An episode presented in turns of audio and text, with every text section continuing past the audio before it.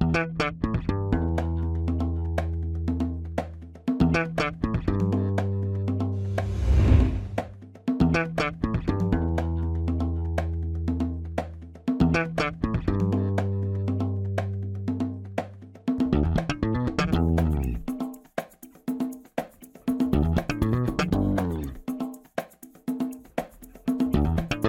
Este é o Tapa da Mão Invisível, podcast destinado àqueles que querem ouvir ideias que abalam sociedades e não são ditas da mídia tradicional.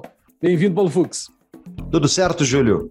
Tudo firmeza, cara. Estamos com um convidado que voltou para o Tapa, voltou aí. Todo fim de episódio, o convidado sempre fala: vamos gravar uma outra, vamos gravar. Uhum. Esse daqui cumpriu a palavra, ele voltou aqui para conversar com a gente. Seja muito bem-vindo, Ale Ostroviec. Olá, Júlio.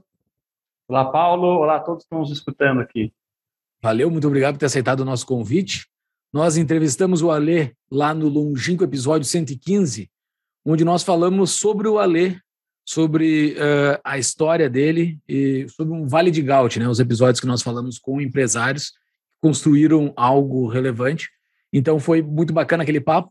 Ou ao fim desse episódio aqui, ouçam lá o episódio que a gente falou mais sobre a vida do Alê. Hoje nós vamos conversar sobre uma das obras do Alê, que acabou de sair do forno que vocês já devem ter visto no banner do episódio, é, e o Paulo está segurando ali, o moedor de pobres. Para tu ver, liberal não gosta de pobre, então ele quer moer pobre. É isso? A gente vai falar sobre isso depois dos nossos recados únicos iniciais.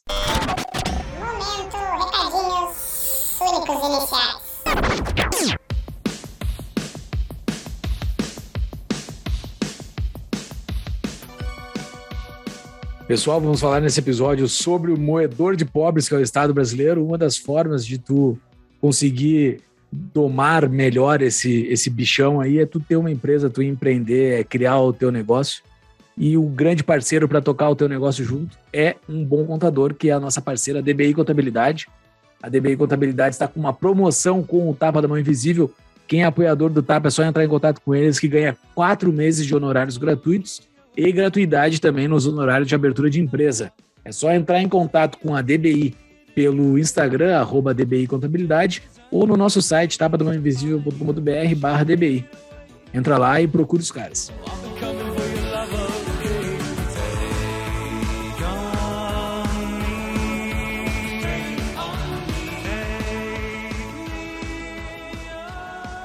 Fora isso, a gente tem um episódio aí muito legal com o Alexandre. Uh, tem aí uma polêmica no final do episódio que é sobre a questão justamente da importação e taxações aí que saiu nas notícias, um monte de gente ficou indignada.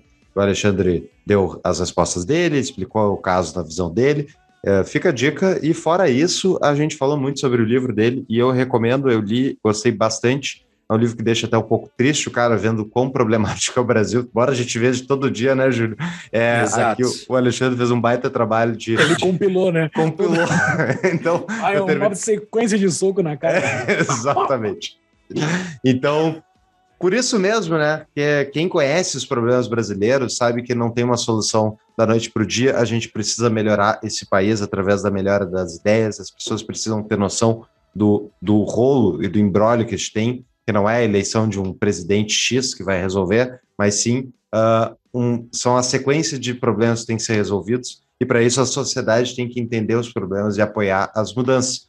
O Alexandre fez um, uma boa explicação no livro de quais são esses problemas, dá as soluções deles. A gente discute no episódio uh, discordâncias nossas, mas eu gostei demais. E quem quiser a, a, apoiar as boas ideias, apoie o Tapa da Mão Invisível. Exatamente. É, Exatamente. O, Tapa, o Tapa precisa do seu apoio. Então, apoia.se barra Tapa da Mãe Invisível, o Apoia-se, né? A gente tem uma campanha lá onde os nossos apoiadores, os nossos patrões, os nossos apoiadores ajudam o Tapa a se desenvolver, ajudam a pagar as contas e crescer o projeto. Quem nos apoia tem acesso ao nosso grupo do Discord, onde a gente passa todos os dias lá conversando sobre coisas que estão ocorrendo na data corrente. É, e a importância, inclusive o Fux fala isso durante o episódio, a importância de apoiar ideias, né? O Fux é um apoiador do ranking, que é uma iniciativa do Alê. Então a gente tem que apoiar ideias, a gente tem que não dá para cruzar os braços porque outra pessoa vai fazendo no nosso lugar. Então a gente tem que fazer algo pelo que está à nossa volta. Ajude o Tapa da Mãe Invisível.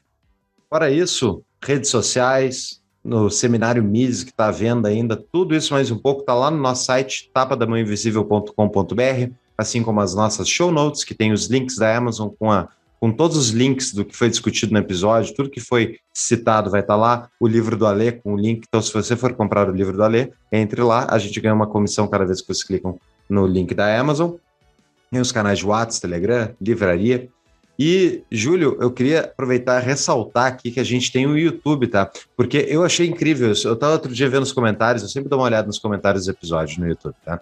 E eu fui lá olhar e tinha um cara falando: pô, não acredito que vocês têm YouTube. Eu nunca não sabia disso. Mas, pô, a gente fala todo episódio nos recados iniciais que tem YouTube. Então, para você aí, se você sabe quem é que eu tô falando, entendeu? A gente fala nesse, nesse momento os recados iniciais do YouTube. Então, tem lá o YouTube, tem nosso canal. Entre lá para ver nosso rostinho bonito, a gente é, discutindo ideias. Exato. É propaganda enganosa, que quando for no YouTube vai ver que não é nada de bonito. E Fux, também tu pode vestir liberdade, né? Entre no site da Viés, viesbr.com, compre uma camisetinha sobre liberdade ou uma canequinha sobre liberdade, aqui minha canequinha do Tapa. Entre lá, viesbr.com, use o código TAPA para ganhar um descontinho. Era isso, voltamos para o episódio. Vamos lá.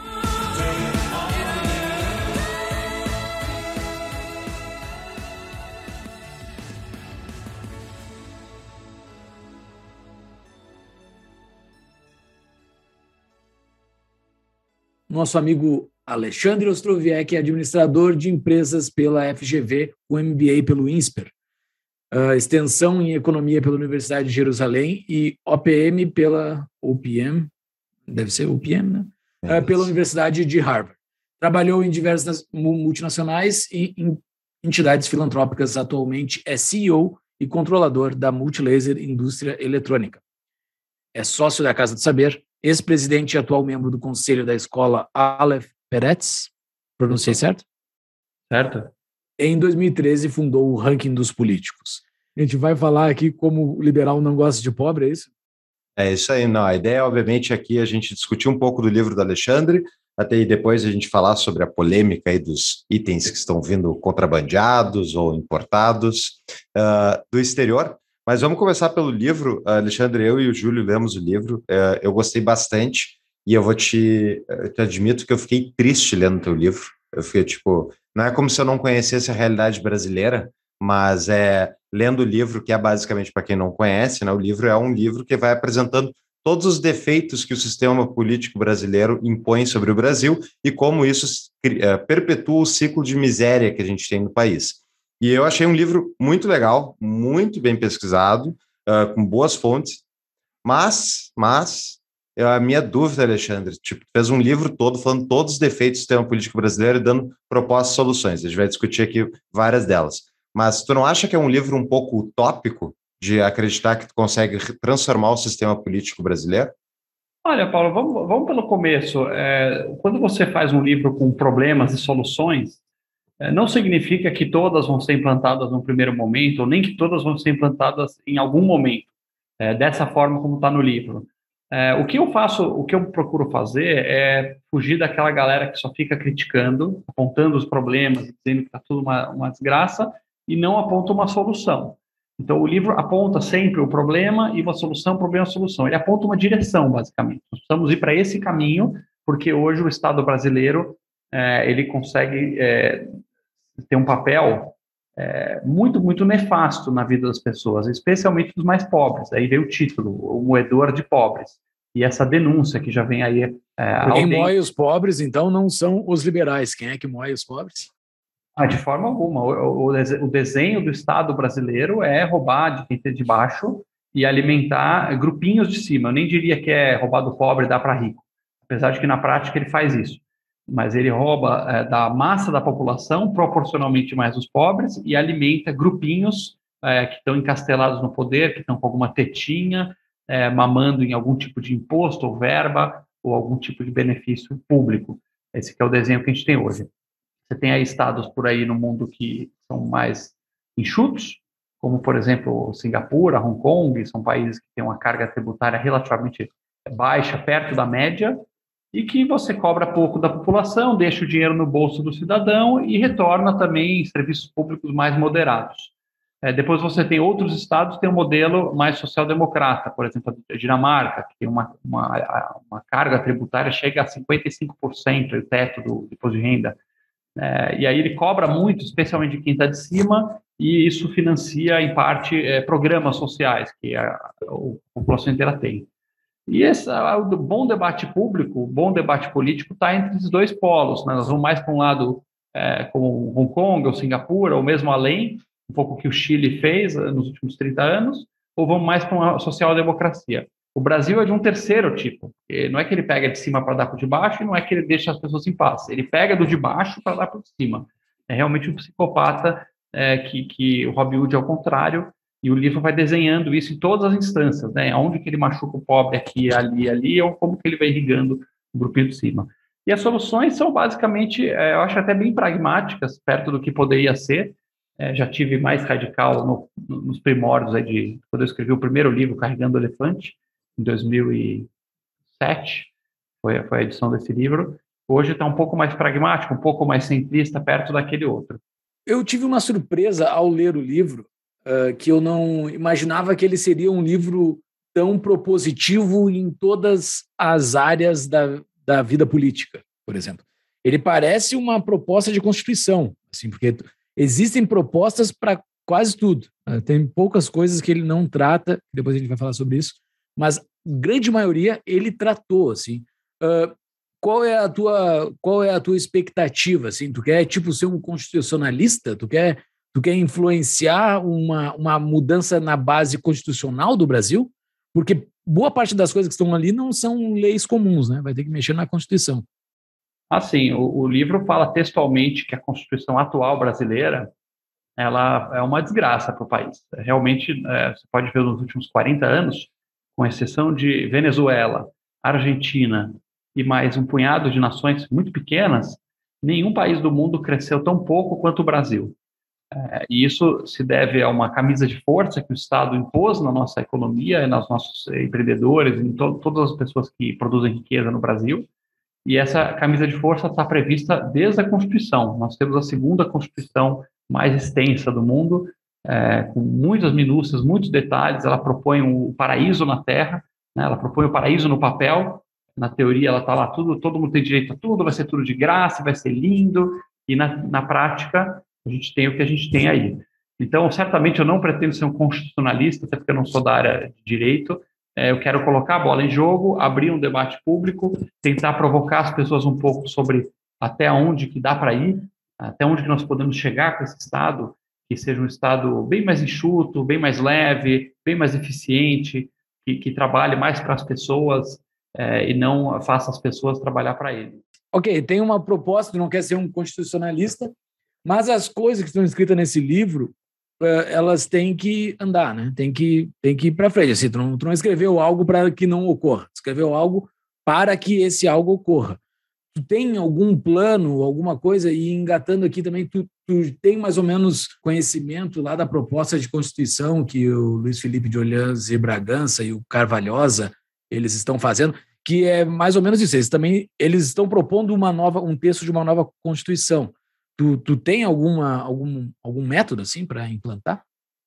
Olha, eu não conheço os detalhes do, da Constituição, da, da ideia do, do, deputado Luiz Felipe, nem é, do doutor é, Modesto, é, mas conhecendo o histórico deles, como liberais conservadores, né, o, Luiz, o deputado tem um perfil liberal conservador, e também do jurista Modesto, imagino que é, a ideia é levar o Brasil para uma direção bastante interessante perto do que está hoje. É, o livro é um, é um trabalho acadêmico, a ideia é influenciar é, os, os formadores de opinião, todos os leitores, para que a gente comece uma mudança profunda na mente das pessoas. Porque, assim, a política, ela é sempre a última etapa. Igual um rio que tem a nascente, e você tem todo o curso dele, e aí ele deságua no mar, a última coisa é a política. E a gente, às vezes, tem a, o erro de tentar mudar as coisas só pela política, e aí já é tarde demais. É, a, a, mudança ela tem que acontecer nos corações e mentes dos cidadãos, para eles é, refletirem sobre o Estado, sobre o que é liberdade, sobre o que é um, um país que funciona, e aí, a partir disso, começar a ampliar esse círculo de conhecimento, mais gente falando disso, mais gente desejando, digamos assim, a coisa certa, entre aspas, né? Nós nunca podemos arrogar o direito de ser dono da verdade, mas o que eu acredito que é o certo para o Brasil, do ponto de vista do cidadão comum, e aí pressionando a política. É, hoje, no ranking dos políticos, nós já temos um trabalho de tentar barrar leis ruins, leis que, é, que, que, geram mais corrupção, mais privilégios, mais desperdícios, e, lei, implantar, né, protocolar leis positivas para o Brasil, que costumam destravar a nossa economia, destravar os direitos das pessoas. Então, o dos políticos ele é bastante atuante, bastante prático nisso. A gente tem um convite para fazer para você que é ouvinte do Tapa. Em parceria com a CapTable, que é a nossa apoiadora mais antiga e uma empresa que cresceu significativamente desde que a gente começou o Tapa, a gente lançou o Tapa Angels, que é um grupo de estudos, uma trilha educacional para quem vai investir em startups ou quer conhecer o mercado de venture capital. Tem um grupo que a gente está formando e para você se inscrever nesse grupo é só você entrar no nosso site qual é o site, Júlio? Tapa da mãoinvisível.com.br. Tá lá na capa do site lá. É só entrar em Tapa Angels que você cadastra o seu e-mail. E quem é apoiador do Tapa vai ganhar desconto de 50% na semestralidade, que é um custo de 150 reais por semestre, exatos 25 reais por mês. E quem é patrão entra de graça. Então, mais um, uma do Clube de Benefícios do Tapa da Mão Invisível, né, Júlio? Exatamente falou sobre defender o certo e tal, e eu concordo com várias coisas que estão escritas nesse livro, discordo de várias também, como tu conhece o Tapa, nós temos uma opinião, somos libertários, isso não quer dizer que a gente uh, esteja fora da capacidade de ter um entendimento com alguém que discorda, eu acho que nós, os liberais, não sei se tu te classifica como liberal, mas as propostas aqui tendem muito mais para o lado do liberalismo, e eu acho que isso aqui é melhor do que todo o resto que eu já vi do Brasil, é muito melhor, seria um Estado brasileiro muito interessante, porque eu acho que ele realmente resolveria o problema. Mas a minha dúvida, Alexandre, é justamente se esse Estado aqui, uh, primeiro chegar nesse Estado, e eu entendo, estamos juntos aí na mesma batalha, que é tentar ensinar para as pessoas, mostrar para elas que esse Estado brasileiro não tem a menor chance de dar certo, de forma alguma, vai continuar moendo pobres. Agora, a minha questão é que várias dessas propostas, e a ideia é justamente de ter um Estado-federação do tamanho que é o Brasil, de que elas vão, que vai ser primeiro, vai, vamos conseguir transformar, digamos que a gente consiga. O que, que vai impedir que o Estado acabe concentrando naturalmente os recursos e de volta o poder em Brasília? Porque isso não é um problema brasileiro, isso é um problema crônico, global. Todas as capitais, todas, muitas capitais globais têm o maior PIB per capita do país na capital. E essas capitais não produzem nada a não ser leis. Então, é meio natural com um poder que é baseado na coerção que ele extraia mais da população, porque ele não tem que ser voluntário, ele pode impor. Então a minha dúvida é: chegamos nesse estado aqui que tu imaginou que é o eficiente possível. Como é que a gente impede ele de reverter o curso? Sim. Olha, certamente ó, esse projeto, o Moedor de Pobres, o que está aqui, não é uma proposta libertária é, os libertários iriam querer ir muito além. Então, assim, com digamos, certeza. se tiver, ah, ah, com certeza, se tiver um vagão, um trem, por exemplo, olha o trem na direção da, do moedor de pobres. Certamente os libertários vão pular no trem, entrar no trem junto e muitas e muitas e muitas estações viajar junto. Com certeza. certeza. Na, na, na, muita remota hipótese de que daqui a 100 casas do tabuleiro hum. tudo está implantado, certamente eu vou querer descer do trem e os libertários vão querer continuar no trem e seguir mais um pouco. Ótima analogia. Ótima analogia. Eu achei, que fazer o, lá, eu achei que ia fazer o do trem que passa por cima das pessoas, aquele do experimento ah, do cara de Harvard. Não, não precisa matar ninguém, não. O cara vai querer continuar no trem e tal. Eu falo, não, uhum. calma lá, acho que já está bom até aqui. É, assim, nós concordamos, por exemplo, é, o livro fala muito claramente que a gente tem que descentralizar o pacto federativo, para o bem ou para o mal, mais para o mal, é, é para o bem só no sentido de que é mais fácil de mudar se você só tem um lugar para atacar, que é Brasília. Mas mais para o mal, o Brasil é muito centralizado, hoje é cerca de 60% do dinheiro e do poder está em Brasília, é, e o ideal era isso estar nas cidades. É, cidades que são o local menos pior, digamos assim, para tal poder público, é, menos de 10% do dinheiro do poder está lá. E o livro é, prevê, por exemplo, que a gente deveria consolidar municípios pequenos em municípios maiores, é, com algo como 300 mil, 1 milhão de habitantes, pode variar bastante é, né, na, na hora H, qual é o melhor desenho tecnicamente, mas não ter um monte de cidadezinha falida com 5, 10 mil habitantes em que o orçamento da cidade inteira vai só para pagar o salário do prefeito e de meia dúzia de vereadores e, e secretários. Então, assim, consolidar as cidades, fazendo o Brasil alguma coisa tipo 200 municípios, 300 municípios. E aí, jogar para as cidades algumas das responsabilidades mais importantes do poder público, como, por exemplo, educação, saúde, assistência social. Isso já melhora muito, porque hoje no Brasil, ainda que o, o cara seja um libertário e assine embaixo do lema né, o Estado é uma gangue, imposto é roubo, as, as, menos piores experiências, as, as, as, coisas que, as poucas coisas que realmente funcionam muito bem no Brasil são, estão nos municípios. Eu conheço alguns municípios que funcionam perto do governo estadual e federal, é, uma, é um paraíso na terra. Então, assim, descentralizar, é, tirar da responsabilidade de estados e federação esses assuntos, e você consegue ter muito mais proximidade do poder público. Eu estou aqui não, morando, sei lá, em Sorocaba, e para cobrar o prefeito de Sorocaba é muito mais fácil do que cobrar o Bolsonaro lá em Brasília. Eu junto um grupo de amigos, vou na porta da casa do cara e reclamo de alguma coisa, ah, a rua está esburacada, as escolas não estão boas. Então, assim, é esvaziar o poder federal de responsabilidades. É, isso é um projeto do livro muito claro.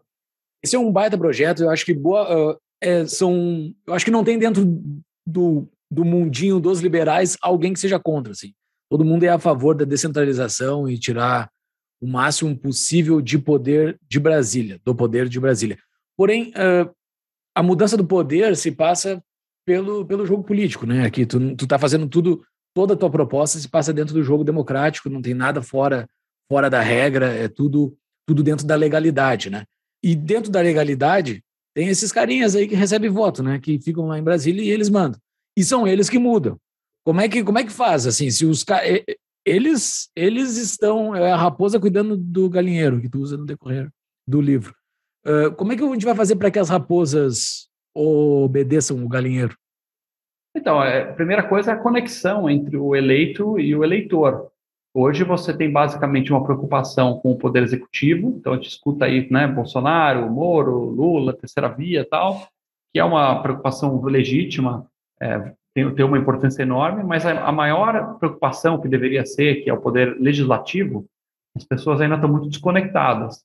Ou não lembrem quem votou, ou votou trocando voto por um, sei lá, uma cesta básica, ou uma dentadura para tia, é, ou de forma leviana, por causa de um discurso, alguma coisa que o cara falou, ou alguém indicou. Então, é, a gente acaba não acompanhando muito bem como é que os deputados e senadores estão é, agindo. Para isso, temos o Ranking dos Políticos, que é uma plataforma já de muito sucesso, com 3 milhões de seguidores, e lá você tem um raio-x realmente de quem é quem. Então, aqui que a gente tem que fazer duas coisas. Primeiro, é, influenciar os eleitores a se inteirar melhor e desejar as coisas certas, começar a cobrar o governo das coisas certas. Então, quer dizer, é talvez um programa assistencial que pode parecer é, benéfico nesse momento, vai ser simplesmente mais um ralo de corrupção o eleitor começar a entender, caramba, esse vale X que o governo vai me dar, ah, vão me dar um vale X. Será que esse vale X não vão me cobrar 3X no meu bolso esquerdo? Quer dizer, vai, o governo vai botar X no meu bolso direito, mas de onde veio esse X? Ah, foi 3X que foi roubado do meu bolso esquerdo. Aí esse dinheiro sumiu no ralo da corrupção, do privilégio, do desperdício e voltou uma, uma merreca aqui para o meu bolso. Então, começar a fazer essa conexão é importante. E aí começar a cobrar os políticos. E os políticos também saberem que se eles começarem a fazer uma agenda muito ruim, eles não vão ser mais reeleitos. Hoje o cara faz o que ele quiser, qualquer lambança, e o, o pessoal vai lá e vota de novo no cara. Por exemplo, o fundão eleitoral, que é uma das coisas mais nojentas que tem na nossa política. Você teve lá dois terços dos políticos que votaram para aumentar o fundão eleitoral. Esses caras não merecem voto. A gente tem que conscientizar as pessoas, divulgar informação para que parem de votar nesse tipo de deputado, senador, e aí renove a Câmara, renove o Senado. Não tem outro caminho. Eu não consigo acreditar num caminho que seja uma ruptura institucional ou qualquer caminho que não seja via corações e mentes das pessoas, impactando no voto, impactando no Congresso. Essa é a única via possível, na minha opinião. Eu acho que tu faz durante o, durante o livro, tu levanta um bom ponto sobre a, a economia chilena e como ela melhorou seu desempenho uh, nos anos democráticos, teve um crescimento superior aos anos ditatoriais. Eu achei bem interessante, isso é um dado que não conhecia. Tem vários aqui que eu não conhecia, mas esse eh, me chamou a atenção, que é a democracia, porque eu estou há tempos, uh, pode ser por ignorância minha, mas eu estou há tempos procurando uma democracia que se desenvolveu Tipo, uma social-democracia que desenvolveu um país subdesenvolvido. Eu não conheço. O Chile talvez seja um, um dos melhores casos aí de realmente ter um crescimento de renda e de ter conseguido chegar no IDH acima de 0,8, uh, que é já nível de país desenvolvido, o único da América Latina, acho que fez isso. E mas, mas a democracia chilena, ao meu ver, ela não é que ela vai necessariamente voltar a ser uma, uma, uma, uma economia estatista, mas ela já elegeu vários presidentes bem esquerdistas que, ao meu ver, ameaçam inclusive os ganhos que tiveram o país. E daí tem as instituições e coisas do tipo que ajudam a manter né, um certo padrão. Mas tu não acha que a democracia por si só, pelos políticos poderem oferecer aquilo que eles não têm, que não é deles, por eles basearem as decisões deles num modelo de decisão que é pior do que aquele que é quando é a nossa própria propriedade, né? Como nós, que a gente sabe muito bem que a melhor maneira de, de, de, decidir o destino de recursos é quando tu é dono dos recursos, tu consegue escolher de forma mais apropriada. Então, todas as decisões que não são baseadas em propriedade privada, elas acabam de, uh, podem justamente ser mais ineficientes. E é por isso que eu, eu olho assim, Alexandre, minha dúvida em relação à democracia, porque eu entendo, é o sistema que a gente tem, não estou dizendo que a gente tem que botar uma ditadura, pelo amor de Deus, claro que não. Mas, ao meu ver, eu tenho, eu sou muito cético com a capacidade da democracia de eleger liberais, porque eu não conheço histórias dessas, fora a exceção que foi a Thatcher, e tipo, e isso uh, resolver um país. É um bom ponto. É, certamente, eu já dizia Churchill, né, que democracia é o pior regime político de todos os tempos, com exceção de todos os demais. Então, é, ainda que tenha suas falhas, e tem muitas falhas de design de democracia, ela é melhor, na média, do que qualquer ditadura que tenha por aí. É, nós não temos hoje ditadura, com exceção de Singapura, se não me engano, é uma ditadura de alta renda, países altamente desenvolvidos, autoritários, não conheço nenhum fora Singapura hoje, que me vem à mente. É, e democracia todos os demais são democracias, o que não quer dizer que vai, o país sendo democracia vai ser rico. Né? Democracias não são ricas necessariamente, mas países ricos são necessariamente, fora Singapura, tem suas particularidades, que é do tamanho do bairro aqui de São Paulo, é, fora de Singapura são é, democracias, é, países ricos são democracias. É, e, e, as falhas de design são muitas. Por exemplo, existe uma assimetria que o pessoal chama de difuso específico, é né, um problema seríssimo, que na democracia é, de modo geral, um interesse específico, ele, mesmo que seja é, exercido por uma minoria das pessoas, ele tem muito mais poder do que o interesse difuso. Por exemplo, você, Paulo, você gosta de pagar taxas de cartório, por exemplo? Tudo você tem que carimbar, tudo você tem que ir no cartório, você tem que pagar taxinhas, etc. Agora, por que, que tem tanta taxa? Porque você pensa que o, os donos de cartório do Brasil são algumas dezenas de milhares. Tem algumas dezenas de milhares de cartórios, isso dá 0,01% da população brasileira são donos de cartório e 99,99% ,99 da população não são donos de cartório. Então, diria a teoria democrática que, como a maioria esmagadora, absoluta, não quer um país muito burocrático, muita taxinha, você, é, o governo vai simplificar é, as regras de cartório. Só que na prática você não tem isso, porque você tem um lobby. Então, um pequeno grupo de donos de cartório e seus altos funcionários conseguem pressionar em Brasília e conseguir é, reservas de mercado, melhorias é, à custa dos 99,99%. ,99%. É, então, isso é, é uma falha de design da democracia. E, e, volta à questão dos corações e mentes das pessoas. Se as pessoas estão bem... Assim, a, o discurso socialista, o discurso da esquerda, ele é muito, muito sedutor e muito automático. Se você explicar para uma criança de 5 anos liberalismo e comunismo e pedir para ele escolher um dos dois, possível que ele vai escolher o, o comunismo, que é mais sexy. Ah, todo mundo vai estar igual e vamos viver numa prosperidade, não vai ter desigualdade e você vai ter as coisas lá do, dos caras que têm muito, você vai receber um monte de coisa de graça e, e vai ser lindo. O discurso... É, por isso que ela é uma incapaz, por isso que é uma criança de cinco anos. Por isso que tem cinco anos. Por isso que é uma incapaz que não pode tomar decisão sobre a própria vida. Exatamente, mas sim, países que a educação é muito falha, ou você tem a academia tomada e, e, e para, aparelhada por, por, pela extrema esquerda, esse é o problema. Olha o Chile que aconteceu. Eu não sou especialista em Chile, mas a, a, tudo que eu estudo a respeito e vejo as pessoas falando de lá, Você teve é, um milagre econômico na prática. O Chile era um país pior que o Brasil em praticamente tudo. Isso a gente levantou no ranking os indicadores.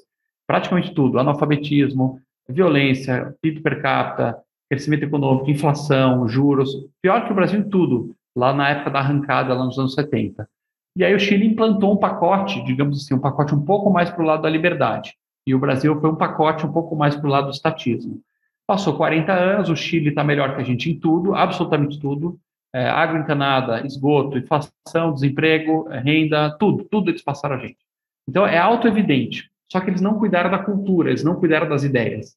Então, no ninho da serpente, no coração do problema, que é a universidade, os acadêmicos, os intelectuais, prosperou e proliferou aquelas velhas ideias latino-americanas da inveja, da ganância, do, da, do, da, do ressentimento. Esses são os três, é, são os três fontes da, da qual bebe essa ideologia da extrema esquerda. É, é inveja e ressentimento, inveja e ressentimento.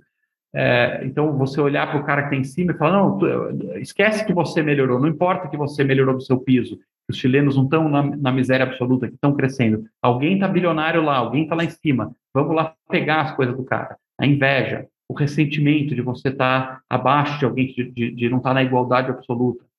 Isso vai alimentando. A, a, área acadêmica influencia os professores das escolas, os professores influenciam os alunos, os alunos influenciam os cidadãos quando crescem, e aí isso desemboca na política. Então, assim como eu falei no começo, aquela nascente que está poluída lá, tem um, tem um poluidor no, na nascente do rio, lá na frente, 20, 30 anos depois, você vai ver o rio desabando poluição no mar.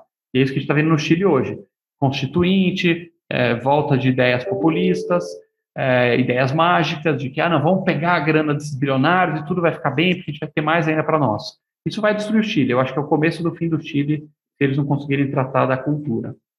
Perfeito. Não, eu concordo contigo, mas eu enxergo que tem um, uma cadeia de incentivos que o, o Saif Namus, que é um economista que escreveu o padrão Bitcoin, e outros, escreveu agora o, o padrão Fiat, ele explica basicamente como justamente o financiamento estatal de educação, por exemplo, irriga justamente um mercado de pessoas que são anticapitalistas porque elas estão recebendo dinheiro não do mercado, mas sim de um ente estatal. Nas tuas propostas aqui está a ideia de a educação continuar sobre uh, não controle direto, mas vouchers, tal, que é uma, acho que uma, uma alternativa válida. A gente já tem episódio sobre voucher aqui, inclusive, também. Só que a, a, o financiamento do voucher ainda viria via, via Estado. Logo, existe um incentivo econômico, político, para a pessoa que está com os recursos em Brasília, que continuaria sendo em Brasília, mesmo que passe para a prefeitura. É, municipal, né? A ideia é ser tá. municipal. Mas a gestão toda disso. Toda a gestão, mas o conteúdo também? Tipo, ah, porque não, Mac, vai ter Mac?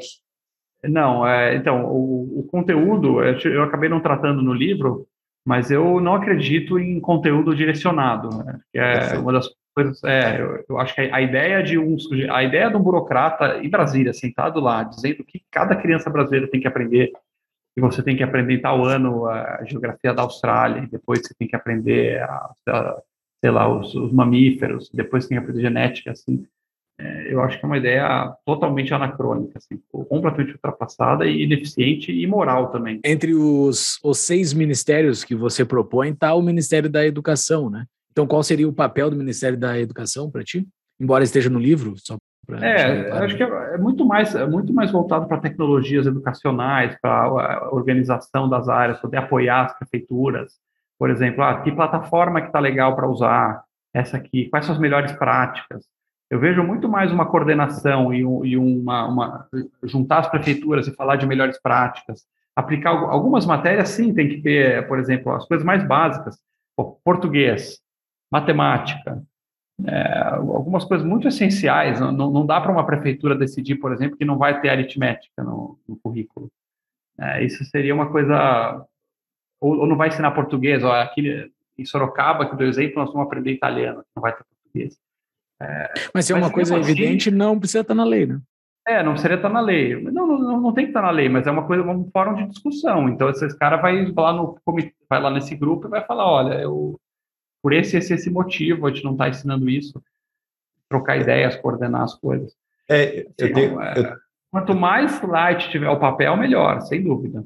É, tem muito medo de qualquer, é, obviamente, daí é, é a diferença do liberal para o libertário, eu tenho muito medo da existência do MEC ou de qualquer um desses órgãos nacionais, porque eles naturalmente eles vão atrair de volta poder, enfim. Mas seria ótimo, o Brasil já teria desenvolvido se a gente aplicasse o seu plano. A questão é, eu acho que tem uma pecinha, tu não precisa ser libertário para acrescentar isso, Alexandre. Eu acho que é uma pauta que é muito válida uh, para a gente justamente frear a possibilidade de reconstruir o monstro se aplicadas essas ideias. E essa questão é entra numa coisa que tu tocou muito no livro, que é uma coisa central para o desenvolvimento humano, que é a competição. Né? A gente, o Brasil, essa porcaria, que está preso em um bando de monopólio estatal que a gente é obrigado a consumir e não tem como fugir.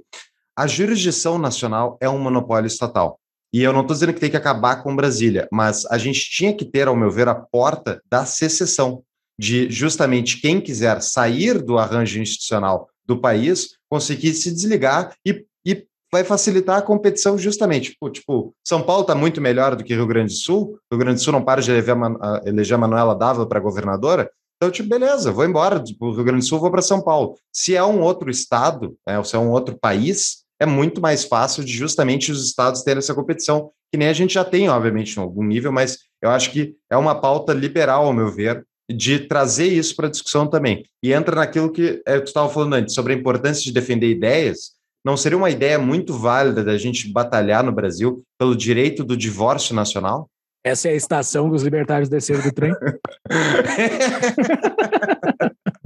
É, eu entendo o racional por trás. É, primeira coisa, acho que apesar de que o livro, ele, vocês falaram no começo, puxa, é muito difícil implantar tudo isso.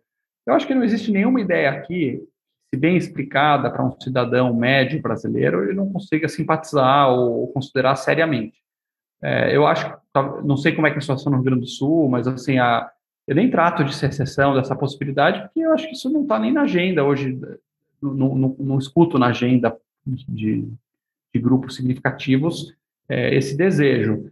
Seria, é, politicamente, acho que não teria nem como começar a conversar sobre isso. E também, sinceramente, eu, eu nunca refleti muito a respeito, tá, é, sobre a, as origens é, filosóficas é, da, da, vantagem, desvantagem, de como, de como deveria ser desejável isso, porque até aí você pode extrapolar que uma cidade pode fazer a secessão, um bairro, eu posso juntar os moradores aqui do meu quarteirão e decretar um novo estado, seria toda um, uma nova forma de pensar política é, que eu não rejeitaria a priori, mas que não está refletida aqui. O que eu posso te dizer é que, assim, se implantados é, o pacote do moedor de pobres, os motivos para você fazer uma secessão de um estado ou outro diminuiriam muito, porque o peso de Brasília também seria muito mais leve. Hoje você tem, por exemplo, a gente levantou aqui o por estado, tem estados que são pagadores líquidos de imposto e estados que são recebedores líquidos de imposto.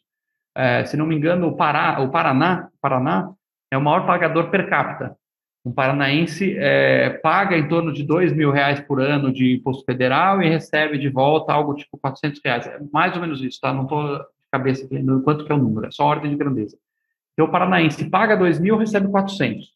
No Piauí é o inverso, ele paga 200 reais e recebe dois mil. Então, basicamente, está tendo uma transferência de renda hoje no Brasil de cada cidadão, cada morador do Paraná para cada morador do Piauí, no que tange os gastos públicos. Não quer dizer uhum. que vai para o povão lá, vai para os grupinhos lá do Piauí, né, que estão entrelaçados no poder, mas o dinheiro está fluindo. No momento em que você refaz o pacto federativo e Brasília apita menos, influencia menos e, e, e não atrapalha a vida de cada estado, você tem menos motivo para fazer um negócio, menos motivo para buscar uma secessão, por exemplo. Pessoal, vocês estão preocupados que os governos estão gerando inflação, diminuindo o poder de compra da moeda e mais do que isso ainda, vocês querem saber qual o único ativo que é verdadeiramente livre da intervenção do Estado e que tem a escassez de verdade? O Paulo Fux vai contar para vocês. Acho que todo mundo que ouve o Tapa já sabe que a gente está falando de Bitcoin, né, Júlio? Provavelmente. Mas Bitcoin é difícil de entender no início, porque é uma coisa realmente extraordinária, a quantidade de conhecimento diferente que está embutido dentro dessa moedinha mágica da internet. E caso você tenha interesse justamente em conhecer mais estratégias de investimentos, como é que é o ciclo de mercado do produto, como é que funciona a declaração para o leão, que é muito importante. Então, para tudo isso, eu, junto com um colega, criei a Concierge Bitcoin É uma empresa, o objetivo dela é ajudar as pessoas que não conhecem o ativo a comprar e manter de forma segura ele, Júlio, que é muito importante não perder as suas chaves, né? A chave do cofre. Então, tudo isso mais um pouco a gente ensina no Concierge Bitcoin. Exatamente. Peguem na mão do Paulo Fux que, eles, que ele acompanha você para dentro desse maravilhoso do Bitcoin. É isso aí. Isso você pode conhecer mais em tapadamãoinvisível.com.br barra BTC. Vamos lá sobre uma das coisas que eu achei mais polêmicas das defesas que tu fez aqui, e que é a questão do imposto. Né? Eu acho que tu fizeste uma, uma boa defesa do IVA, que é um imposto de valor agregado, mas tu fizeste também a defesa de dois impostos que eu acho asquerosos, que é o imposto de renda e o imposto sobre herança. O imposto de renda até o, é, tipo, é menos pior, ao meu ver, do que a gente teria hoje, que a tua ideia seria ter uma alíquota uh, fixa, né, de 20%, se não me engano, botou no livro, uh, fixa para independentemente da tua renda, vai acabar pagando mais se tu ganha mais, mas pelo menos não vai ser uma coisa discrepante se tu está ganhando mais dinheiro. Eu acho que isso fere o critério da isonomia. Uh, ao mesmo tempo, tu também previu ali uma, uma um corte para não cobrar de todo mundo imposto de renda. Então, isso já fere a isonomia do Estado liberal, onde as pessoas são tratadas de maneira diferente pelo Estado. Mas, especialmente a questão do imposto sobre herança, eu achei, eu gostaria de ouvir mais a respeito, porque, ao meu ver, a principal razão pela qual o Brasil é pobre, e o brasileiro não, o brasileiro médio não sai da pobreza, é porque ele não consegue acumular capital.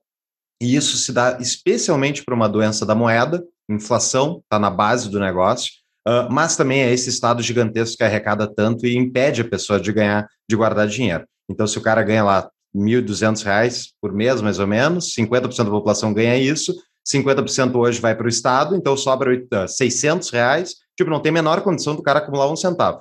Digamos a gente faz, aplica, aplicamos o teu plano, o custo do Estado vai cair, sei lá, de 50% para 25%. Digamos que fosse isso. Ainda assim, o cara não vai, tipo, se tu taxar o fato dele deixar, o dinheiro que ele deixa para o filho dele, para o filho dele sair de um ponto de partida superior ao que ele saiu, tu, tu tá, tá atacando a, o acúmulo de capital por parte da sociedade privada. E, ao meu ver, isso tipo, desmonta muita, justamente a base que a gente precisa, que é que as pessoas tenham capital. É melhor que tu saia com capital quando inicia a vida do que tu saia sem. Sim. É o que tu acha? Esse, realmente esse é um ponto bem polêmico e é bastante questionado aí por liberais e libertários e especialmente por herdeiros. Estou bem acostumado. É, e não é novidade, né? Porque no episódio 115 tu fala isso que eu não falei do imposto sobre, sobre herança que eu, que eu não quis entrar nesse vespeiro. Tu falou isso lá no 115. Então vamos falar aqui nesse episódio. Olha, se você partir de uma premissa filosófica libertária, não só esse seria abominável, mas o IVA e o imposto de renda, dizer, os três seriam abomináveis, porque imposto é roubo, o Estado é uma gangue e acabou. E eu entendo perfeitamente a, o racional para isso. Né? Se, se, eu, se eu vou ter, é, se você produziu aí mil reais de riqueza, é, por que, que tem uma gangue com a, todas as armas na mão direito de vir e pegar uma parte da minha riqueza? Eu, tô, eu parto de uma premissa centrista para esse livro, uma premissa de que é, o mundo é caótico, que é uma, existe uma loteria da vida, de que é, o, o, Estado não é perfeito, grupos de interesse vão capturar o Estado e vão ter é, extrair renda de alguma forma ou de outra, e que de uma forma ou de outra é desejável um país é, forneça algum tipo de, de rede mínima de segurança para pessoas que estão completamente fodidas, né? Nasce uma criança lá na comunidade carente e o pai está preso, a mãe passa dificuldade, quer dizer, é, será que o setor privado vai poder ajudar, dar, alguma condição para essa pessoa ter uma, uma vida um pouco mais digna? Duvidoso. Então, estou partindo da premissa de que sim, é, deve haver um ente público que vai, é, para essa pessoa, fornecer algum tipo de ajuda para poder chegar na, na, linha de chegada, pelo menos, e poder, poder partir a corrida em condições mínimas, né, com o mínimo de nutrição, com alguma educação, com saúde, etc. Então, é, esse Estado que está desenhado no livro, ele existe. Ele não é um Estado libertário. Sim, com ele, certeza. Ele tem escolas, sim, sim, sim. as coisas são pagas via voucher, o governo, é, se, alguém, se alguém não tiver renda nenhuma, quebrou a perna, está paralítico, vai ter uma pensão, vai, vai ter coisas que o Estado uhum. vai fazer. E esse Estado, nessa premissa, ela vai precisar pagar as contas de algum lugar. Não vai vir um marciano com barras de ouro e bancar as contas do Estado brasileiro. Então, de alguma forma ou de outra, vai ter que ter alguma arrecadação. E dado que vai ter essa arrecadação, que deve ser da ordem de 15% a 20% do PIB, vamos dizer assim, já é metade, hoje é 34% do PIB, né? Então, fora a inflação. Fora a inflação, que é outra, outra arrecadação é, disfarçada. Então, digamos, 40 e poucos. Então, o Estado que custe aí de 15% a 20% do PIB vai ter que ser pago. E aí você tem que pagar de uma das três formas: é o imposto de consumo, ou renda ou patrimônio. Só tem três tipos de imposto possíveis. Cada um com seus prós e contras. É, eu estou também partindo de uma premissa de que é desejável, até um certo ponto, reduzir a desigualdade é, de, de, patrimônio e renda, coisa que é bem discutível, né? a gente teria que discutir no, no âmbito filosófico, o quão desejável isso é, o quanto, desejável não é, mas que é que esse Estado deveria cobrar essa carga de uma forma com menor impacto possível para a sociedade. Então, qual seria essa forma? O imposto no consumo, ele basicamente encarece todos os produtos e afeta mais os pobres. Isso é, já, já é notório. O, então, a, a, minha proposta é deixar ele o mais baixo possível, da ordem de 10% IVA. Hoje tem 40%, 45% de imposto dos produtos. Os produtos que eu vendo na Multilaser, tem de 40% a 45% de carga tributária. Então, por isso que eu digo sempre que quem paga imposto no Brasil são os mais pobres. Se você baixa para 10%, você destrava uma renda um bem-estar absurdo. Absurdo, absurdo. Eu estou tentando tirar o pé ao máximo do imposto de consumo. Talvez, se um dia for possível, zerar ele, zerar completamente igual a Hong Kong. Hong Kong não tem imposto de consumo nenhum. É, e, então, é, e isso é a melhor coisa que pode fazer pelos pobres no Brasil disparado, desonerar a carga tributária no consumo. Bom, então esse aqui não vai ser, não vamos poder cobrar aqui. Sobrou dois lugares para cobrar: a renda e o patrimônio. Então, de algum lugar vai sair. Eu estou partindo dessa premissa. Não é a premissa de, ah, não, vamos eliminar esse imposto. E se você perguntar se Alexandre, você quer eliminar o imposto de, de, de herança? Quero. Ótimo. Onde a gente vai colocar aquela carga tributária que sobrou? Tem que confiar em algum lugar. Então, a dúvida sobrou. O que é mais nocivo, o renda ou o patrimônio? Vai ter que ser um dos dois. Na minha opinião, o menos mal é o imposto de herança. Porque o imposto de renda, ele desincentiva a produção, desincentiva o trabalho, desincentiva você correr atrás. O vídeo que aconteceu aí na França, quando colocaram lá a alíquota em 75%. Foi todo mundo embora do país, as pessoas parando de trabalhar, não faz sentido. É, então, o imposto de renda é, é pior. Então, tentei colocar uma carga de 20%, que é muito abaixo do que tem no, nos países desenvolvidos. E aí, para fechar essa conta, o imposto de herança é um imposto que tem muito menos impacto para desincentivar a atividade econômica. O consumo você ferra os pobres e desincentiva a produção, o renda você desincentiva o trabalho. O herança, depois que o cara morreu, é muito difícil. Né? Quer dizer, eu, eu, trabalhei a vida inteira para construir um patrimônio, fiz, ralei, eu não vou deixar de fazer isso, porque depois que eu morrer, os meus herdeiros vão pagar lá 30%, 25% de imposto. Então, é, foi uma questão de, certamente eu mantenho, assino embaixo, o que menos impacta a economia, dado que vai ter que ter imposto, dado que o ideal era zero, com certeza, é, eu acho que o imposto de herança. E mais, você vai, o cara deixou lá, sei lá, 100 milhões. A cada 30 anos, 100 milhões, de mudar uma geração, dá 1% ao ano. Nós estamos falando 1% é, ao ano, numa renda que. Quer dizer, isso aqui é como se aumentasse aí 10, 15% de imposto de renda anualmente. Só que você uhum. concentra num momento só que é a mudança geracional, facilita um pouco a cobrança. E por fim, se você tem muitos herdeiros, você vai diluindo esse patrimônio e cada um você só vai pagar na, no recebedor, você não paga no espólio. Então isso é um incentivo também para o cara doar mais o dinheiro. Fazer entrar em, é, eu, eu, acredito muito em entidades, em terceiro setor, em, em, em entidades filantrópicas. Então, o momento em que ele pode é, espalhar mais os recursos é, em entidades, você acaba tendo um incentivo maior para não concentrar demais em uma pessoa só. E para terminar só, eu acho que, da, da, da, minha visão filosófica centrista, eu acho que, conceitualmente, quando você tem um monte de, quer dizer, escola pública, lá, um monte de criança estudando com o cheque do, do governo, digamos assim, que, na, que vem na prática, do imposto de herança, ou seja, o filho do milionário deixou um pedaço do, do dinheiro que ele tinha na mesa e isso ajudou a educar um monte de criança que não tem condição nenhuma, me parece uma coisa razoável é, dentro do meu, da minha visão de mundo, da forma como eu enxergo. Muito bem. Não tenho nenhuma pretensão de convencê-los, tá? Só de não, não, não, me não, convenceu, mas, mas, mas ok. Mas é uma boa defesa. defesa. É, gente, é, gente pode discordar e seguir, tá tudo certo. Exato. Uh, fala, Júlio. Dentro, dentro desse assunto de tributos, e voltando para o Brasil, que não é o ideal, que é essa, essa esse, esse monstro que a gente lida atualmente, uh, tu entrou junto com alguns uh, outros empresários numa, numa proposta, numa, numa campanha contra o contrabando digital, que foi o que vocês falaram, né?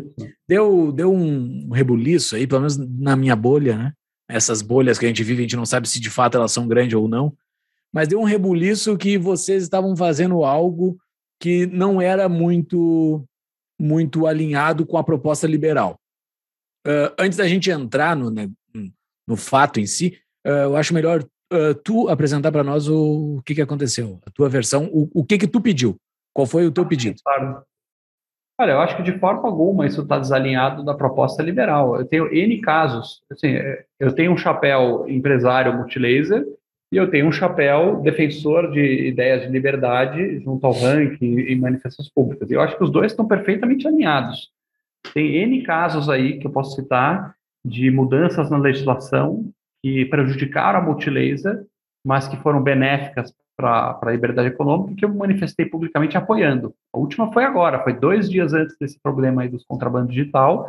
O governo baixou na canetada, do dia para a noite, o IPI, é, dos produtos produzidos em Manaus. Então, imagina, eu, eu tenho uma fábrica, eu, eu, eu, investi em Manaus, eu fiz uma fábrica no meio da Amazônia, porque lá não tem IPI, não, não, não se paga IPI, e eu produzo produtos lá. No resto do Brasil, tem IPI. Então, você, Júlio, você tem uma fábrica no Rio Grande do Sul, você paga IPI, e eu que tenho que ir para a Amazônia, que é muito mais caro, muito mais longe, não pago IPI. Esse é o motivo que o pessoal vai para lá. E aí o governo foi lá e baixou do dia para a noite, sem aviso prévio, 25% do IPI. Isso é bom para a multilaser? Isso é ruim. Isso diminuiu a minha competitividade. Você agora que está no Rio Grande do Sul, muito mais perto do mercado consumidor, você paga menos IPI. O que, que eu fiz? Eu fui a público no ranking, elogiei publicamente a medida, porque ela vai na direção da liberdade econômica. Eu que me vire aqui no ambiente.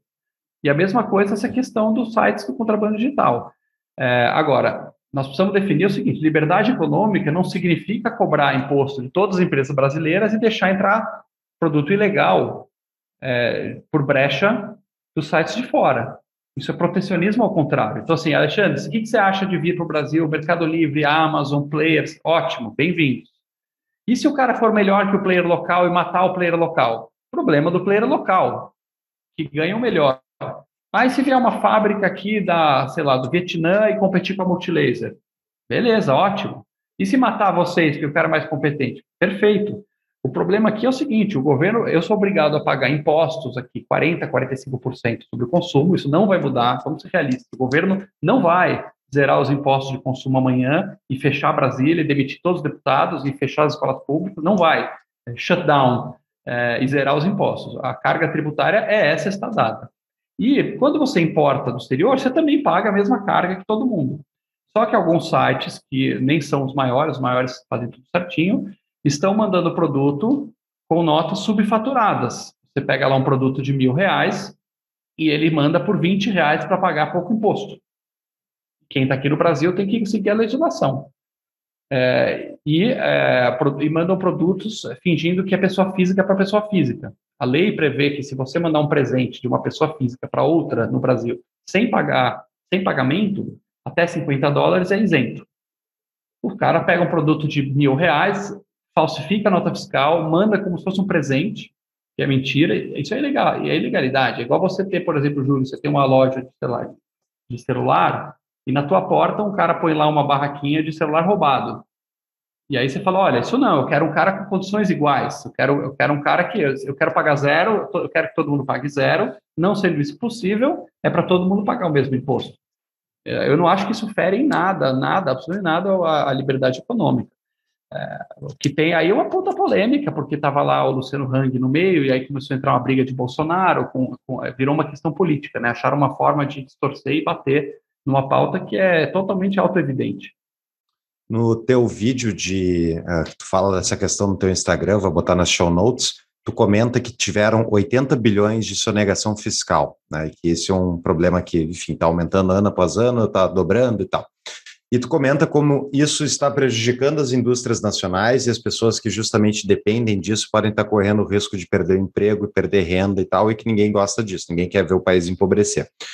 Eu entendo teu argumento e eu acho que pela parte legal se os caras estão eles estão dizendo que é pessoa física é via PJ, é, tal, daria para se considerar talvez fraude. No entanto, o argumento de que vai ser melhor se o governo arrecadar esses 80 bilhões de reais que foram uh, sonegados, isso eu acho mega discutível. Por quê?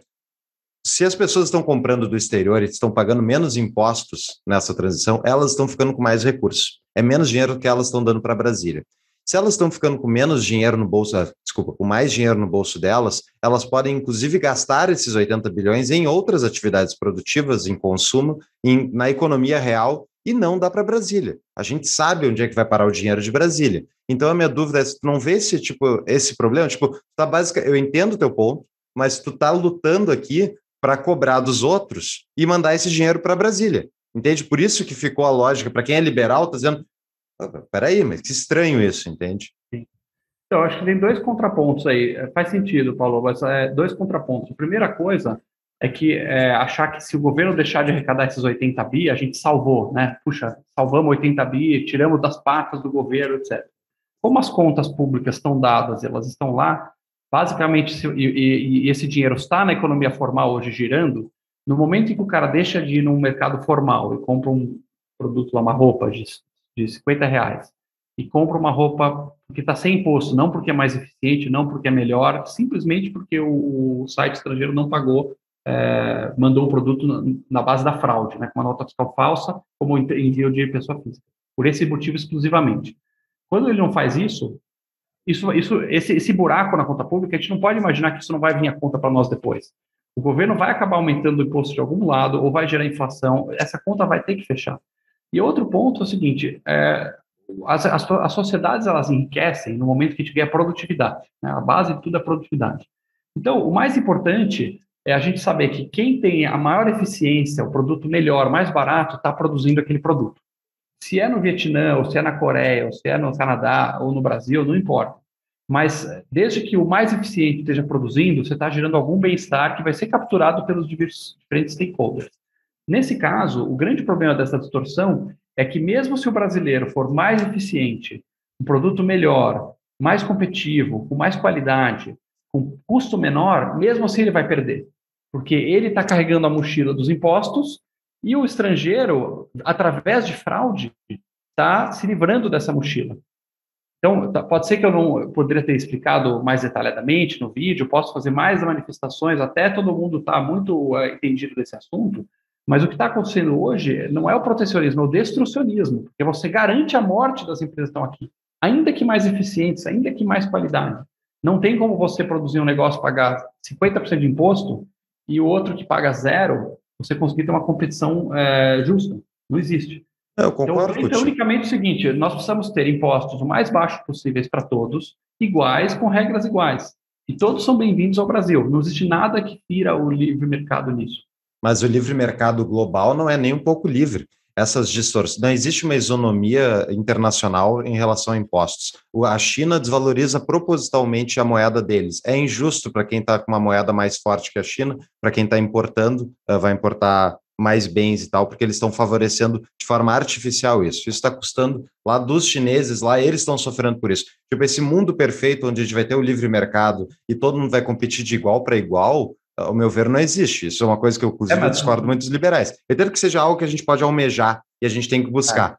Uh, mas, ao mesmo tempo, esse, é, essa questão, por exemplo, tipo, o cara que está comprando o produto da China com sem imposto, ou uh, sem imposto, ele está se beneficiando. Ele, e ele também tem, se ele, se ele quiser fazer a listinha de coisas que o Estado está ferrando a vida dele, ele vai ter uma lista bem grande e talvez maior do que a do empresário que está justamente sofrendo isso, entende? Eu entendo, tipo, o teu ponto e eu, eu, eu entendo por que tu fez. Eu não, não acho necessariamente errado, mas tu entende que, tipo, se é para discutir quem é que está sendo mais ralado pelo Estado brasileiro, talvez o cara que é pobre está consumindo esse produto da China de forma mais barata, ele esteja sendo mais ralado que o empresário.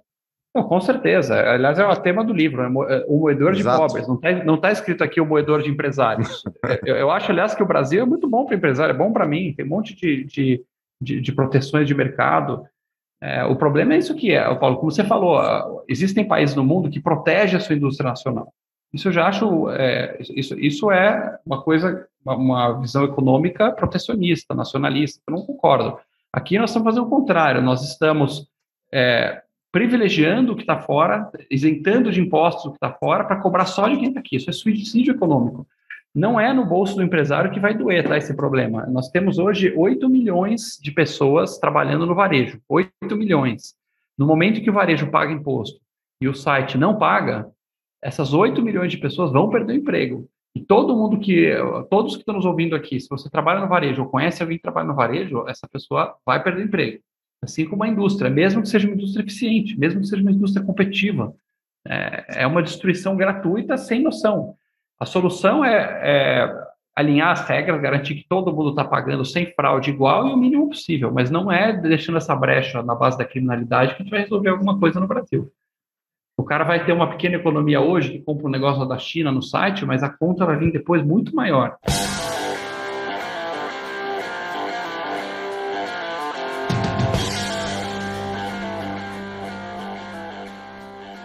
Sendo que o Estado é essa o Estado brasileiro, principalmente, é essa porcaria que ele tem uns tentáculos gigantescos que pega todo mundo de uma forma que não consegue se escapar assim. Primeiro, eu quero que você me explique bem qual foi a proposta que vocês pediram, tá? Só para deixar bem, bem claro para todo mundo aqui o que, que vocês pediram, porque no barulho do Twitter é muito fácil tu destruir uma pessoa qualquer. Então, eu quero que tu deixe bem claro assim, ah, eu pedi isso, porque para mim a minha lógica seria a seguinte: se esses caras descobriram uma brecha, uma forma de fazer isso, uh, por que, que eu não peço isso para mim também? O, o, correto, ao meu ver, mais mais bacana seria vocês ir lá em Brasília e pedir, não, eu também quero isso. Se eles querem, eu também quero. Por que, que eu não posso trazer sem um imposto? Por que, que se o cara está fazendo com essa modalidade aqui, por que, que eu não consigo fazer com essa modalidade também? Ou trazer os teus produtos ou alguma coisa assim? É, por que, que tu é pediu mais imposto para o cara em vez de pedir, ou, se é que foi isso, tá? Eu quero que tu diga o que que tu pediu. Tu pediu mais imposto para o coleguinha em vez de pedir menos para ti, entendeu? Não, é, ninguém pediu mais imposto, pediu para cobrar igual, exatamente igual. É, a pergunta é a seguinte: é, Hoje, os produtos, da, os produtos do mercado formal pagam 40% a 45% de imposto. Então, se você vai lá comprar na rua, sei lá, um, uma caixa de som de 100 reais, 45 é imposto, 55 é caixa de som. Essa é a realidade. O pleito ideal é zerar para todo mundo. Ó, se, se, é 50 dólares, então pode mandar de pessoa física, então eu quero também ter o direito de vender sem imposto até 50 dólares. Estamos falando de 250 reais, cara, uma boa parte dos produtos do Brasil iria zerar o imposto e iria, é, ia, ia cair pela metade o preço no Brasil. Isso é ótimo, eu adoraria pedir isso para o governo, mas eu tenho que pedir coisas que sejam factíveis. O governo, sejamos realistas, pessoal. Vocês acham que o governo vai zerar o imposto do, da Riachuelo, do Magazine Luiza, dos casos de todo mundo vender qualquer produto até 250 reais sem imposto? Isso vai quebrar o governo. Pra, pra, do ponto de vista libertário é maravilhoso, mas não vai. Não, mas é, eu entendo o pleito, é, o pleito é fechar a brecha e falar assim: olha, o, pleito é simplesmente o seguinte: o, o site que está vindo de fora é, vai, vai pagar a mesma carga do site da empresa brasileira, mesmo, nem um centavo a mais, nem um centavo a menos, nenhuma proteção a mais, nenhuma proteção a menos. Puramente isso. E isso tem que ser feito com a, o poder público. Não tem, eu não tenho como ir lá cobrar esse, isso das pessoas. O ideal é eles me darem a mesma isenção, mas não vai acontecer. Tem que, ter, tem que ser o mesmo valor para todo mundo.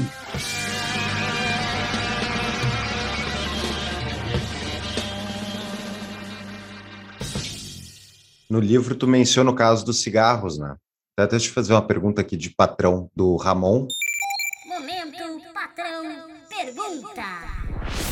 Alexandre, você acha que os empreendedores das indústrias que pagam muito mais impostos, cigarros, armas, também gostariam de isonomia. O que você pensa de um IVA único de 60%?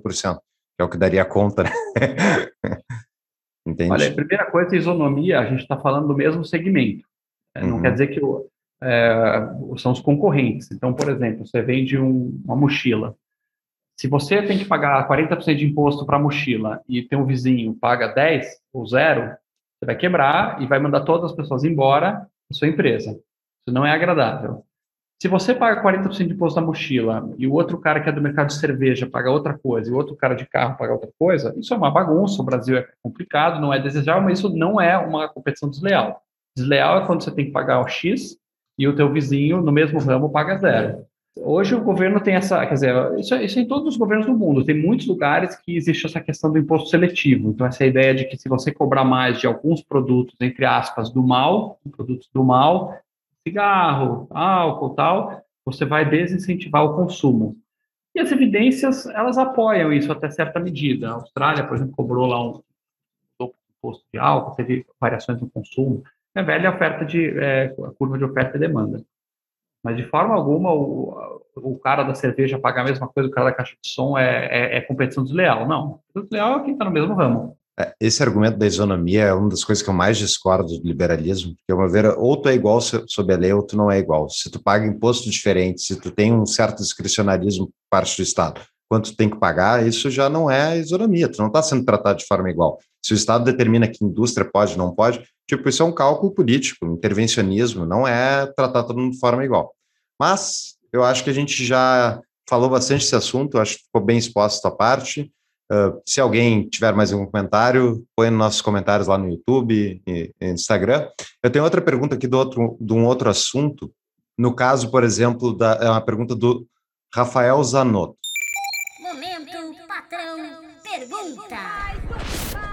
Tu fala no livro sobre o CAD, como o CAD pode ajudar, uh, o, enfim, a competitividade do país. E daí tu, ele pergunta: Você acha mesmo que uma agência reguladora vai trabalhar em prol de aumentar a concorrência e atrair novos players? Se a sua própria ideia de existência do CAD seria é de aumentar as exigências regulatórias e restringir o mercado?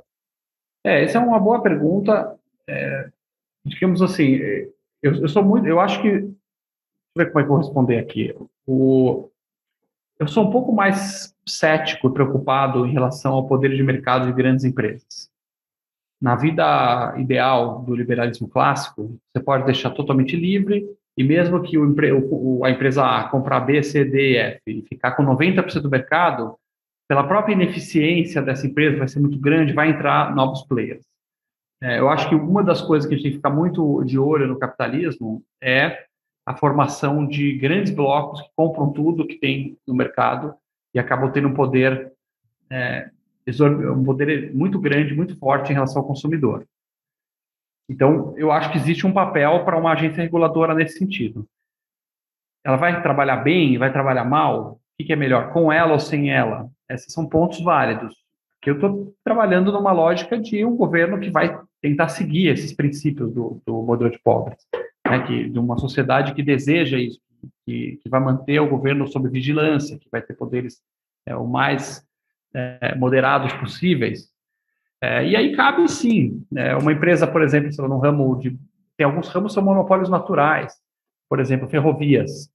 É, ferrovia, seja, se, se eu tenho uma ferrovia aqui ligando, sei lá, Cuiabá até o Porto, e já está escoando a minha produção por lá, é muito difícil aparecer uma outra ferrovia do lado, sabe? Ainda que você tenha uma, uh, um preço alto que essa ferrovia cobre, para fechar a conta do ROI, uh, o poder de mercado dessa, dessa ferrovia é muito grande. Então, na prática, se você não tiver algum tipo de controle, e certamente os libertários vão discordar desse ponto, mas a gente vai ter que ver na prática como é que funciona. É, estou terreno minado aqui. Não, mas, mas é coisa de é. negócio, né? Levar é. a produção de um lugar para o outro não é só tem um outros, modo. Pode, ter outros modos. O, tem, a ferro, é, tem a rodovia, tem o fluvial, tem outras coisas. É incomparável, é, rodovia é muito mais caro que ferrovia Sim. por unidade transportada. E nem sempre tem fluvial, às vezes você está numa região que não tem um rio navegável. Então, existem algumas áreas, especialmente indústria muito pesada, que é muito fácil você combinar três, quatro caras no jogo.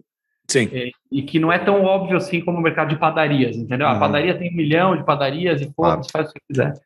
Então, eu, eu acho que tem que ser, é, por enquanto, tudo que eu estudei, você tem que ficar de olho nesse tipo de segmento, não dá para deixar fazer o que quiser. Tá. A gente tem que fazer, Júlio, um episódio, a tempo está na lista, lá com o André Santa Cruz, especialista do Mises, de, advogado de antitrust, que é contra o antitrust. Ele fala justamente todos os argumentos que eu não sei de cabeça, eu li um livro dele há muito tempo atrás, um livreto que ele tinha do Mises, mas eu acho uma discussão interessante aí, mas muito nerd, né? que é só para três pessoas vão gostar. É, é mas, bem economista mesmo, bem é, técnico. exato. Mas, Alexandre, tem outras várias pautas aí que daria para a gente discutir mais, conversar, acho que tá bem bom papo. Uh, eu senti falta de tu falar de moeda no, teu, no, no livro, eu acho que é uma questão que é central, mas eu da parte final do teu livro, eu sou apoiador do ranking dos políticos, já avisei aqui em outro episódio. Eu acho o trabalho sensacional. Eu entendo que, a, a, a, infelizmente, a gente vive nessa social-democracia quebrada e a gente, o sistema político é, infelizmente, a ferramenta pela qual a gente pode transformar o sistema político brasileiro. E no final do teu livro, tu faz uma chamada de, de trabalho para as pessoas uh, normais, digamos assim. Quem não é uh, aficionado por política e economia, que nem nós somos, e que é uma coisa que a gente já discutiu muito aqui no, uh, paralelamente no Tapa, que é tipo, a população de forma geral tá meio, tá, tá com o visor na cara e não tá enxergando a realidade, ou enfim, não tá dando bola. Eu gostaria que tu fizesse a defesa que tu fez aqui no final do livro de por que que o cara médio que não dá bola para política e economia, por que que ele tem que prestar atenção nesses assuntos? Por que que vale o cara parar um pouco a vida dele e prestar atenção no mundo que está à volta dele? Olha, você pode não se interessar por política, mas certamente a política se interessa por você. O, o cidadão médio no Brasil, é, cara, maior, uma boa parte do tempo do seu ano, do seu trabalho duro, do seu esforço, é gasto pagando impostos. Pode ser que é um imposto visível, você viu lá o desconto no contra-cheque, ou pagou em PVA, ou PTU e tal, ou pode ser a maior parte é invisível, está embutido no custo dos produtos, está lá naqueles 40%, 45% do, do preço tudo que compra. Então, assim, não, não tem como ignorar a política, ela está sempre enfiando a mão no seu bolso o dia inteiro, o tempo inteiro. É, então, você produz, você trabalha, você rala, a política está colocando a mão no seu bolso, você não pode fazer nada a respeito, é através dos impostos. Como o próprio nome diz, ele é imposto, não é voluntário. Então, é, já é um primeiro motivo. E aí, esse, essa dinheirama toda, ela vai para Brasília e não retorna para você, cidadão. Ela volta a conta gotas em coisas geralmente de baixo, baixa eficiência. É, então, esse dinheiro acaba assumindo no ralo da corrupção, da ineficiência, da, da, do desperdício, dos privilégios de, de, grupinhos que vão se apropriando de, desse dinheiro todo. Então, eu acho que é um problema para as pessoas prestarem atenção, não é um negócio daria para estar no bar lá e ligar o foda-se. Ah, não me interessa para essa coisa, ninguém presta tal. E a, a boa notícia é que dá para se engajar mais com pouco tempo. Por exemplo, no ranking dos políticos que a gente mencionou, está lá a ficha de todos os deputados e senadores. Então, quem está votando a favor da liberdade, quem está votando a favor do seu bolso, quem está votando para enfiar a mão mais ainda no seu bolso ou, ou privilegiar um grupinho ou outro. Então, é, é relativamente rápido pessoas deveriam se engajar, deveriam é, estudar um pouco mais o assunto, porque esse assunto é vida ou morte para o bem-estar teu e da sua família. Acho que esse é o ponto central. Interessante, gente, a gente fala bastante disso, tanto é que a gente pede para os nossos uh, ouvintes serem nossos apoiadores, né? E a gente incentiva muito que as pessoas apoiem, né? Então, quem está nos ouvindo aí, apoiem tanto o ranking dos políticos, apoiem o Tapa da Mão Invisível, comprem o livro do Alê, Uh, comprem mais de um exemplar para distribuir para o pessoal à sua volta, porque o, o, seguinte, agora chegou o momento puxa-saco do convidado. Olha só, uh, é eu curti bastante o, o, livro, alguns conhecidos meus me mandaram algumas críticas, mas eu curti demais, assim, é um livro centrista, que nem tu falou, e é um livro centrista que fala de liberdade. É o, o, propósito do Tapa aqui, que desde lá do episódio 1, é a gente falar de liberdade em todos os lugares, que, as, que a liberdade seja um assunto do dia a dia do brasileiro. E é interessante esse livro que é voltado para o público de centro e tu defendendo muito bem a liberdade. Assim, tu fala que a liberdade é importante, por que, que ela é importante. Eu curti bastante. Tem um, uma outra benesse do livro, vou vender o livro aqui.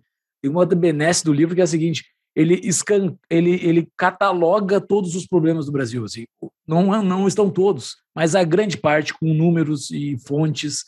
Então, esse livro uh, eu não tenho ele físico, eu peguei pelo Kindle, mas eu vou deixar ele de cabeceira, assim, para eu me lembrar, pá, tem aquele problema naquela área, putz, eu vou consultar esse livro porque vai estar tá lá algum problema e a fonte, por que, que é aquele problema no Brasil, de quais todas as áreas. Senti falta, como o Fux falou, de moeda, né? Uh, moeda é algo que destrói o pobre no Brasil e em todo o mundo, uh, o monopólio da moeda.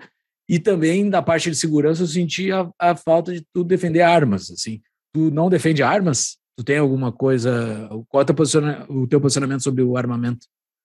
Não, eu, eu, não sou muito especialista nisso, então achei melhor não colocar no livro, não, não detalhar muito a fundo. Pensei mais em questões econômicas é, e acabei não entrando nesse tema. Não deu para cobrir tudo. mas eu tenho uma visão é, mais para a liberdade, também no assunto das armas. Vivi, conheço bem alguns países que, que, que, as pessoas têm porte de armas, que é mais relaxado esse assunto, como por exemplo a Suíça, que tem níveis de violência muito baixos, segurança pública ótima. Morei em Israel seis meses, lá praticamente a população inteira é armada, todo mundo tem treinamento militar e, e, e o índice de violência e assassinatos é baixíssimo. E tem uma questão de liberdade também da pessoa poder né, ter os recursos para poder defender a sua propriedade, a sua vida. Então, eu sou bastante simpático. Talvez eu teria alguma restrição, alguma coisa muito pesada, uma arma tem um alcance para Um tanque. É, se o cara tem um tanque em casa, uma metralhadora, eu teria mais receio. Mas, assim, a pessoa poder é, ter porte, proteger sua casa, eu, sou bem mais a favor. Legal. Uh, o, então tá, pessoal, comprem o livro. Vai estar tá no tem show notes. um monte. É, vai estar tá na nossa show notes, o nosso linkzinho para comprar pela Amazon. E o livro é muito bom, embora o uma, mais uma crítica ao livro também. Uh, tu, tu falaste que o, que o, livro tem uma proposta bastante realista, assim. Eu, eu vejo que uh, nós libertários temos algumas propostas que não são muito muito realistas para serem empregadas. O livro também tem algumas, assim, como essa redução do Estado abrupta, assim, tem esse monte de funcionário público no Brasil que não tem muito o que fazer com essa gente, sabe? Não tem, eles, eles têm esse o título o título uh, de maior de maior de maior de menor risco no Brasil é o, a promoção a um serviço público, né? Que é a coisa que nunca vai deixar de existir. Então, eu não sei como diminuir essa máquina pública. Uh, tu defende bastante que ele deve ser reduzido, tu fala para um público centrista que o mal do funcionalismo público, que isso é muito bom também. Eu curti demais, eu, eu vibrei quando tu começou a detonar funcionário público ali. Mas é, uh, é o... tem generalizações. Mas, exato, é, exato. Sim, os incentivos são ruins. Exato. Tem pessoas maravilhosas, é, muita gente muito boa, muito dedicada, mas um ambiente com incentivos ruins. E incentivos influenciam o comportamento. Exato. E, e não tem como não tem o que fazer com eles, né? Minha última pergunta é essa: assim, o que, o que, que se faz? Qual é a solução para essa máquina pública engessada com esse monte de funcionário público que não tem o que fazer com eles? Olha, no, no mundo ideal, te dá um estalo e as coisas se resolvem. Assim, Exato. É treinado. Assim, é, a, o livro ele é uma, um, uma visão de onde a gente deve chegar, mas certamente não é um negócio para fazer a curto prazo. É, eu gosto bastante de soluções que você começa a mudar a regra para os próximos, isso reduz bastante a resistência. Uhum. Então, por exemplo, no Congresso Nacional tem um monte de coisa que não passa nem a pau. Mas se você botar já na lei que isso aqui vai ser daqui a duas legislaturas, por exemplo, ah, isso aqui não é para agora, isso aqui vai ter um gatilho que é 2026, isso aqui é 2030, isso aqui, você já pode ir projetando um Brasil de longo prazo em que você vai preparando desde então e começa a valer para os próximos. É, é, muito difícil no Brasil você retirar privilégios, praticamente impossível. Você tem o judiciário, você tem vários grupos encastelados aí, é, Ministério Público, os embargadores, muita gente para rever o assunto e voltar o privilégio com multa e juros para o poder público. Então, acho que não é solução mágica, não é imediatista, mas sim é você ter uma visão, ó, para lá que a gente quer ir, esse espaço dá para fazer a curto prazo, esses a médio, esses a longo, e ir colocando as provisões na lei lá, as pequenas bombas atômicas que vão estourando lá na frente, e o pessoal que está aprovando isso hoje vai estar tá um pouco mais relaxado. Ah, puxa, isso aqui não é para mim, isso aqui é para o próximo. Okay. Então, beleza. Muito bem, Alexandre, uh, parabéns pelo livro e considerações finais. Muito obrigado pela entrevista, estava muito boa.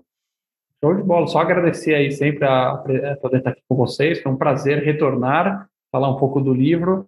É, peço a todos que estiverem aqui que me acompanhem nas redes sociais, a Leo Ostroviec no Instagram, é, leiam o meu livro, O Moedor de Pobres, Podem ficar tranquilos, eu não virei um protecionista de ocasião. Eu espero já ter desenhado aqui ponto a ponto. Podemos ter discordâncias, podemos concordar ou não concordar, mas aqui nós estamos falando de impedir uma fraude e criar a, a isonomia para que as empresas tenham é, carga e regras é, iguais, para todos poderem competir. E aí sim, o melhor, mais eficiente, o mais competente que vence e se matar os outros para a ciência. Esse é o resultado normal da, da vida econômica. Maravilha. Muito obrigado e até a próxima. Muito obrigado. Estamos juntos nesse trem aí e quem vai sair desse trem vai ser os nossos filhos lá na frente. A gente, a gente durante a nossa vida, a gente vai estar nesse trem junto. É, não vai estar tão cedo assim. Falou, cara. Até mais. Valeu. Valeu. Tchau, tchau.